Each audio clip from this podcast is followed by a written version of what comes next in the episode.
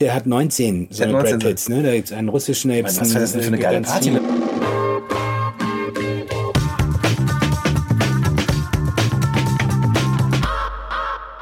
Ich wollte nämlich äh, auch mal mit dir reden über deine Arbeit als Autor und, und als äh, Synchronbuchregisseur. Wenn ich, nicht, wenn ich recht informiert bin, hast du alle oder fast alle Christopher Nolan-Filme Die gemacht. meisten wohl, ja. Mhm.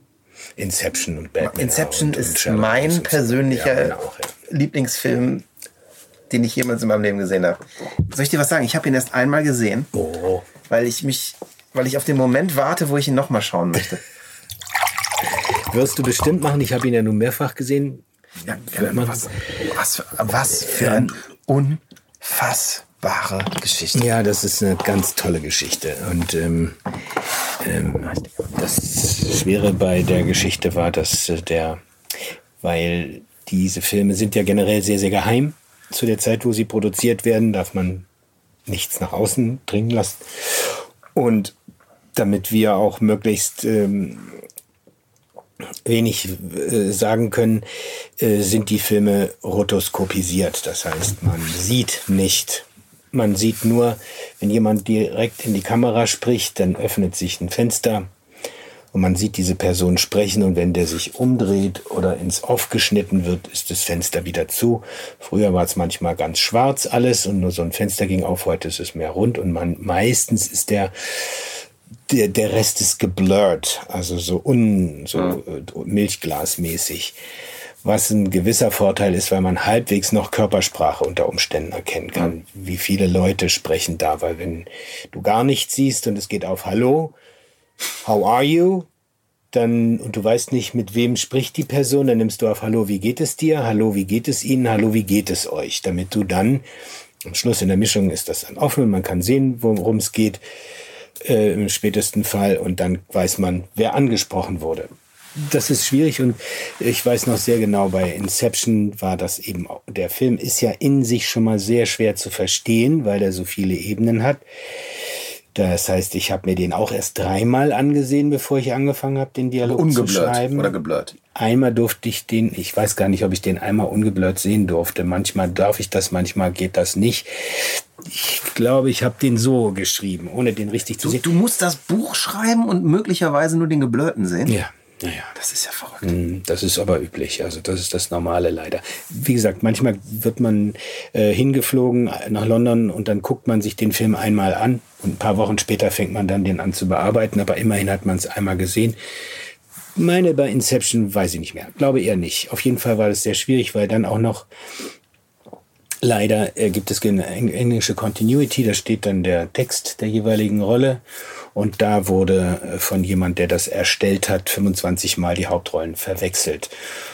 Und ich musste dann hören, Moment mal, das ist aber doch DiCaprio, das kann doch auch inhaltlich gar nicht auf den passen, das muss doch der sein. Und das war sehr, sehr, sehr, sehr kompliziert, weil sowieso schon kompliziert. Und wenn dann noch sowas ist oder bei einem Film die, die, dieser Art, wo dann ein technisches Teil beschrieben wird, was es in einem Science-Fiction-Film aber nicht auf der Erde gibt, ja. Irgendwann mal bei Star Wars war, früheren, da war mal irgendwie the Spare Part Canisters. Das sind also die Ersatzteilkanister. Was auch immer das dann, weiß ich auch nicht mehr war. Also es war eben irgendwas. Äh, äh, wenn du das dann nicht sehen kannst und du sollst einen deutschen Begriff finden für eine Sache, die es eigentlich so nicht gibt, und du kannst sie dann nicht sehen, schwierig.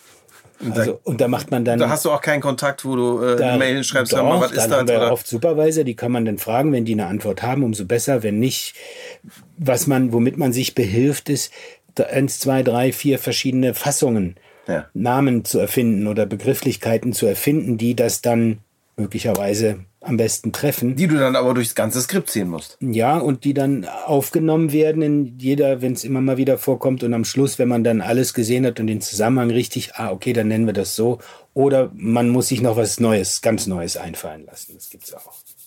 Das ist ja abgefallen. Das ist schon eine Hürde noch obendrauf, diese äh, Rotoskopie zu bearbeiten. Auch als Sprecher, weil wenn ich die Körpersprache von dem, von der Figur nicht sehen kann Und da muss ich noch mehr auf mein Ohr gehen und es ist noch mehr wie Hörspiel und es ist ein Tick schwerer. Es gibt auch Leute, die mir sagen, mache ich nicht, kann ich nicht, will ich nicht, wenn die äh, immer nur so ein bisschen was sehen und der ganze Rest ist schwarz. Wie gesagt, man sieht auch die Reaktionen der Mitspielenden nicht. Ist das ein Witz gewesen? Wie gucken die denn? Ist, wie hat der das jetzt gesagt? War das so trocken serviert? Sollte das jetzt ernst sein oder ein Scherz sein? Siehst du dann an den Reaktionen, die du dann aber nicht sehen kannst, weil das alles zu ist. Also das ist dann, es gibt so Sachen, wo man, wo es wirklich ich, ja, und wir helfen uns einfach damit, dass wir mehrere Möglichkeiten aufnehmen, Fassungen und dann gucken, was ist das Beste gewesen. Wahnsinn. Hm. Ja, das heißt, du hast äh, die Dark Knight Trilogie gemacht, ne? Unter anderem mhm. Inception. Star mhm. Wars hast du gerade erzählt? Ja, die 1, 2, 3, also ja. vor 15 Jahren oder so. So, ja. Wahnsinn. Äh, und äh, du hast eben schon gesagt, du musst das mischen eigentlich als Schauspieler. Wie viel äh, machst du Synchronbuch? Wie viel sprichst du selber? Hält sich das so die Waage oder? Wie sich ergibt. Also ich ist schwer zu sagen. Es variiert zwischen fünf, sechs, sieben, acht, neun Filmen im Jahr und ähm, was ist zu sprechen dann bei jetzt äh, Designated Survivor oder, oder ja. Here and Now und ähm, jeweils gibt oder welche Kino- oder Netflix-Filme oder was auch immer noch so dazu kommt ansprechen, kann ich nie voraussagen.